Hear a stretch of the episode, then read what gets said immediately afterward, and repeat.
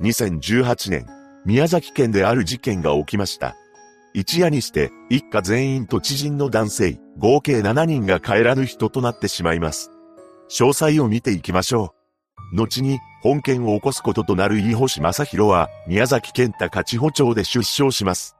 正宏の父親は地元で牛の飼育をしたり農産物を栽培していた専業農家だったそうです。また、飯星家は昔から山林を所有している地主でもありました。正宏と父親はお互いに物静かで穏やかな性格だったそうです。その一方、正宏の母親は社交的な性格で地域活動にも熱心な人物でした。そんな過程で成長していった正宏は地元の高校を卒業後、熊本県内の運送会社で働くようになります。真面目に働いていた正宏は熊本で一人の女性と出会い、やがて結婚しました。そして子宝にも恵まれたようです。こうして生まれたのが、後に被害者の一人となる長男だったのです。しかし、妻となった女性とは、間もなく離婚してしまいました。その後の2010年、正宏は別の女性と再婚しています。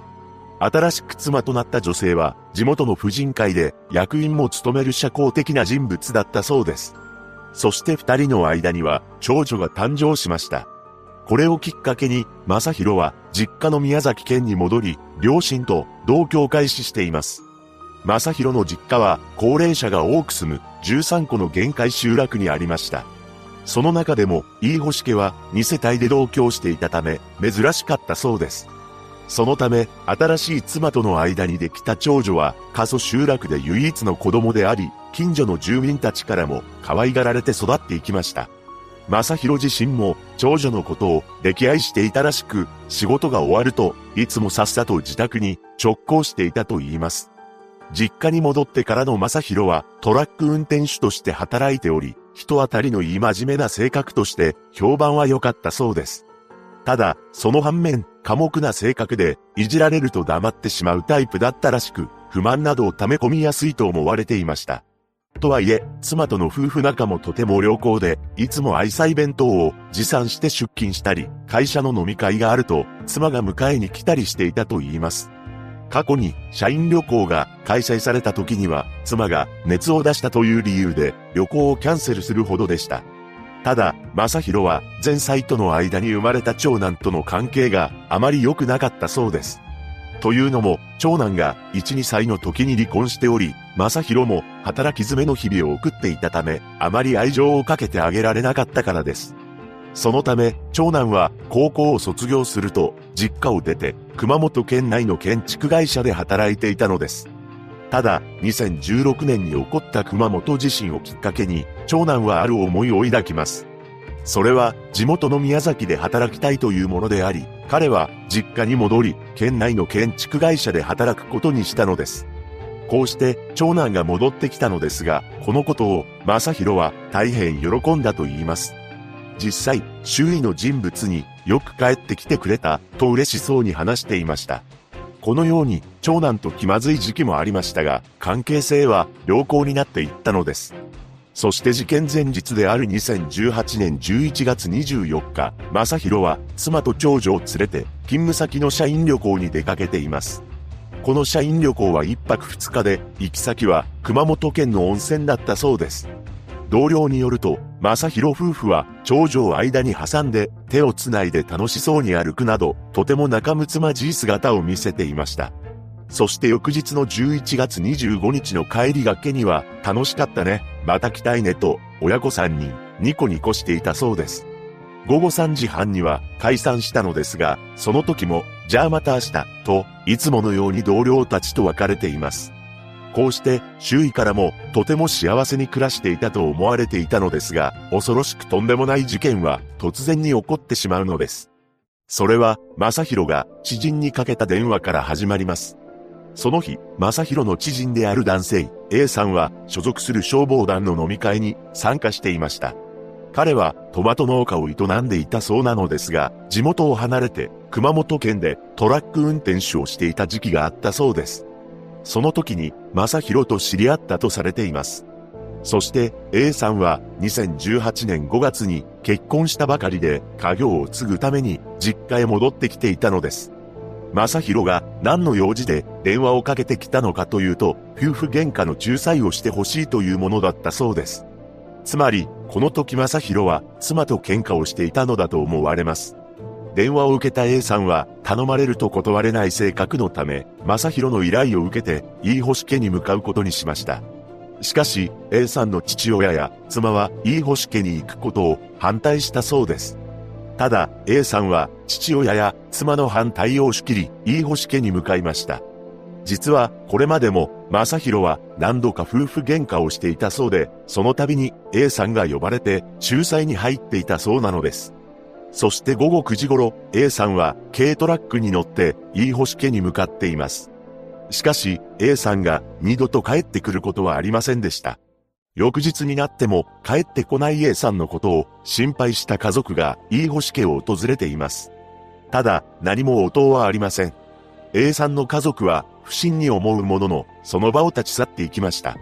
その後、正宏が無断欠勤していることをおかしいと思った勤務先が、飯星家に何度も連絡を入れるのですが、一切応答はありません。そこで勤務先は、正宏の弟に連絡を入れたのです。これを受けた正宏の弟は、警察に通報を入れ、実家の様子を確認するよう依頼しています。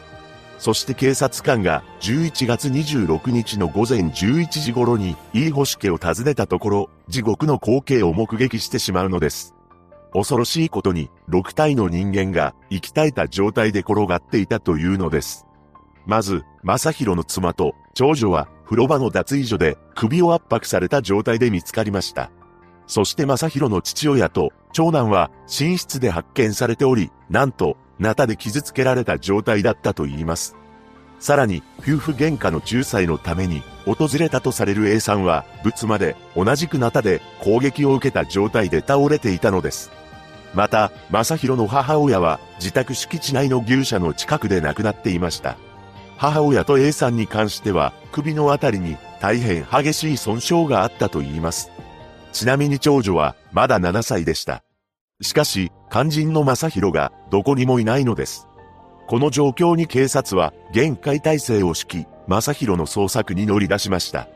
その結果、事件現場である自宅から2.5キロほど離れた場所で彼を発見しています。ただ、正宏もすでに息を引き取っていました。彼は新都高地方橋の下にある五ヶ瀬川で見つかったため、橋の上から自ら身を投げた可能性が高いとされています。周囲に正宏の車が乗り捨ててありましたが、遺書などは見つかりませんでした。その後警察は現場検証を行い、第三者が関与した形跡がないことから、事件は正宏による単独犯だと結論付けたのです。そして2019年7月、正宏が書類送検されました。こうして真相はわからないまま、捜査は打ち切られてしまったのです。一体なぜ、正宏は家族5人と知人の A さんを手にかけたのでしょうかここからは噂される真相について見ていきましょう。囁かれている説として不倫説があります。これは、正宏が不倫をしていたのか、妻が不倫をしていたのか真相はわかりませんが、どうやらお互いに、お互いの不倫を疑っていたそうなのです。というのも、正宏は周囲の人物に対し、妻が隠れて昔の男と会っていると噂で聞いた妻のことは許せん。うちの両親はいつも妻の肩を持つ、などと漏らしていたというのです。その反面、正宏の妻は、夫が前の相手と連絡を取っているみたいなの、と愚痴をこぼしているのを聞いた人もいます。こうしてお互いに疑っていたため、夫婦喧嘩をたびたびしていたそうで、その時は A さんや両親がなだめていたと言います。これらのことから、妻の不倫を疑った正宏が限界を迎え、事件を起こしたのではないかとされたのです。しかし、それならば、自身の両親や子供たちの命まで奪う動機がわからないのです。これに関しては、妻のことを手にかけようと思った正宏が、自身も、この世から去ろうと考えて、家族を残していけないと思い、強行に及んだのではないかとも言われています。そして、近所に住む女性によると、正宏が妻と A さんの仲を怪しんで、A さんを呼び出したのではないか、という噂も飛び交っているそうです。ただ、A さんは、事件が起きる少し前に、結婚したばかりであり、夫婦で仲睦まじい姿を周囲に見せていました。真相は不明ですが、妻と長女は首を圧迫されたことにより亡くなっており、A さんはナタで切りつけられています。そのため、妻と A さんが不倫をしていると思い込んだ正宏が強い意志を持って A さんを襲った可能性もあるかもしれません。しかし、激しい傷がついていたのは A さんだけでなく、正宏の母親も同様にとんでもない状況で発見されています。そこで、もう一つの起ことされている説が、正宏の精神疾患による被害妄想説です。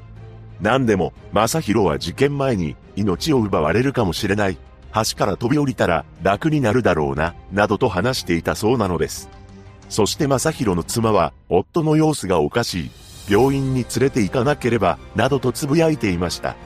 このことから完全に精神がおかしくなった正宏が被害妄想に取り憑かれ、一夜にして関係者全員を手にかけたのかもしれません。